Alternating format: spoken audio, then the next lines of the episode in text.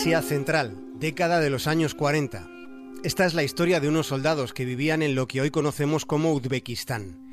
Llevaban algún tiempo oyendo hablar de la guerra, leyendo noticias del frente, hasta que un día les tocó acudir a luchar contra los nazis enrolados en el ejército, en el ejército soviético.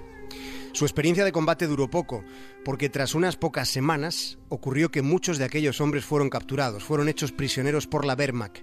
Lo que esta noche vamos a contar es lo que a día de hoy se sabe de las últimas semanas de vida y del instante de la muerte de un centenar de soldados que no tienen nombre.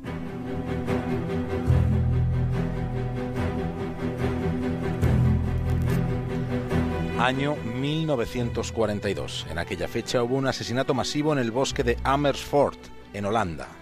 Fue durante la primavera, en una noche en la que podía sentirse la intensidad de los saucos, se podía oler el aroma de aquellos árboles acariciados por la brisa fresca de la madrugada. No hacía un frío insoportable aquella noche, pero la mayoría de aquellos hombres vivieron su último instante vestidos con harapos. Cuando los nazis les llevaron al campo de concentración, no les habían dejado ni sus botas. Sus pies iban cubiertos con telas rotas, aunque sus piernas les sostuvieron hasta el final, hasta que se escuchó el estruendo del fusilamiento.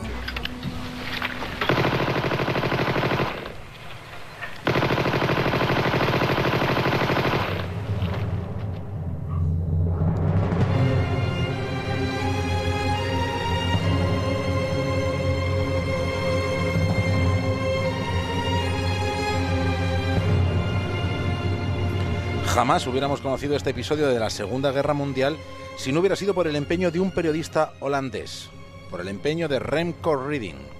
Durante el tiempo que Renko trabajó como enviado especial en Rusia, allí escuchó una historia sobre un cementerio soviético que estaba en los Países Bajos y del que él nunca había oído hablar.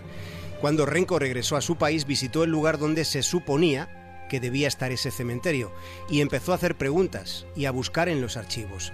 Y fue así como descubrió que el cementerio existía y que había documentados 865 cadáveres enterrados. La mayoría estaban identificados, pero había 101 que no lo estaban, que no tenían nombre.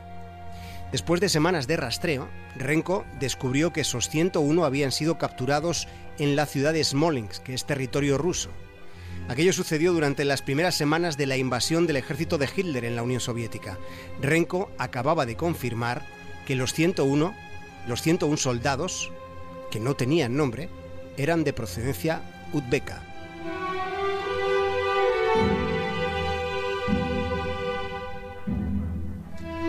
¿Por qué llevar a un puñado de soldados uzbecos desde territorio ruso hasta un campo de concentración en la provincia de Utrecht, en Holanda?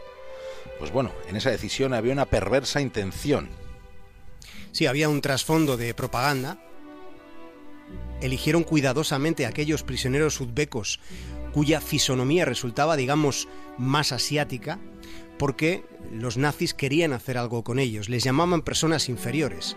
La intención consistía en exhibirlos ante la población holandesa, se trataba de enseñar las hordas rojas que se acercaban por el frente del oeste, para de ese modo vencer resistencias en los países del centro de Europa que los nazis habían ocupado.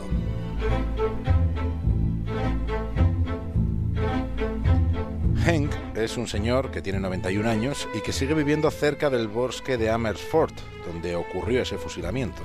Los testigos de aquellos días se cuentan con alguno de los dedos de la mano. En un testimonio recogido por la BBC, este, este señor anciano llamado Henk, lo que cuenta es que cuando él cierra sus ojos, todavía puede ver las caras de aquellos hombres. Los nazis hicieron desfilar a los uzbecos por la calle principal, conduciéndoles desde la estación de ferrocarril hasta el campo de concentración. Algunos ni siquiera podían caminar. Eran ayudados por otros prisioneros.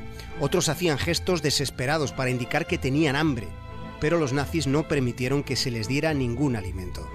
Durante los primeros días en ese campo de concentración de Amersfoort, los uzbecos durmieron como pudieron, a la intemperie.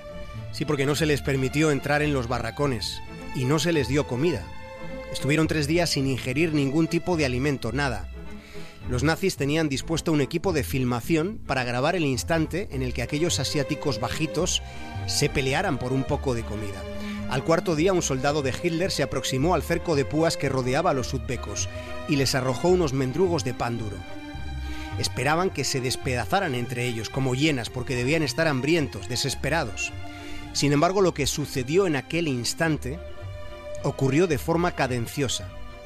Uno de los prisioneros se levantó, tomó el pan y con calma lo fue dividiendo en pequeñísimas porciones, en porciones lo más similares que pudo, mientras el resto esperaba, aguardaba pacientemente. No hubo ninguna pelea. Lo que hubo aquel día fue una demostración de dignidad que debería ser tomada como patrimonio cívico de la humanidad.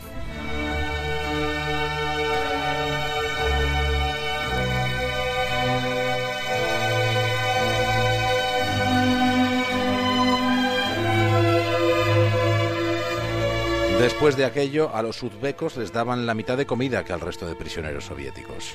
Y si alguien trataba de ayudarles, todo el campo de concentración se quedaba sin comer. Una cuarta parte de aquellos chicos jóvenes de Asia Central no sobrevivieron aquellos días, aquellos duros días del invierno del 41 y a los bombardeos que también los hubo.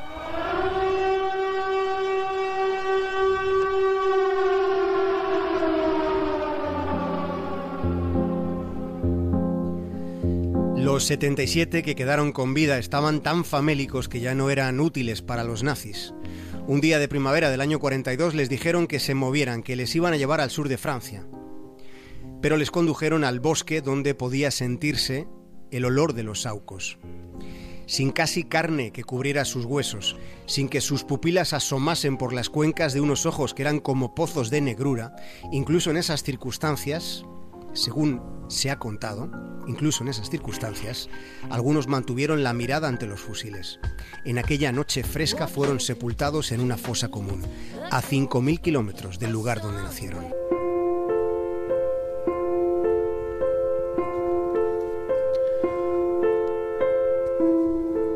¿Quiénes fueron aquellas personas que mantuvieron la dignidad y un comportamiento tan humanitario en una situación límite? Identificarle sigue siendo una necesidad, sigue siendo un asunto pendiente. En el 45, cuando se cerró el campo de concentración, los nazis quemaron los archivos.